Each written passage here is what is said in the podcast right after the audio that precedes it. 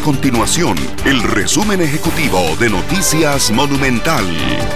Hola, mi nombre es Alejandro Meléndez y estas son las informaciones más importantes del día en Noticias Monumental. La Cruz Roja registró 22 muertes violentas durante el fin de semana, lo que lo convierte en el segundo más violento en lo que va del año, solo superado por las 29 que se registraron en el último del mes de enero.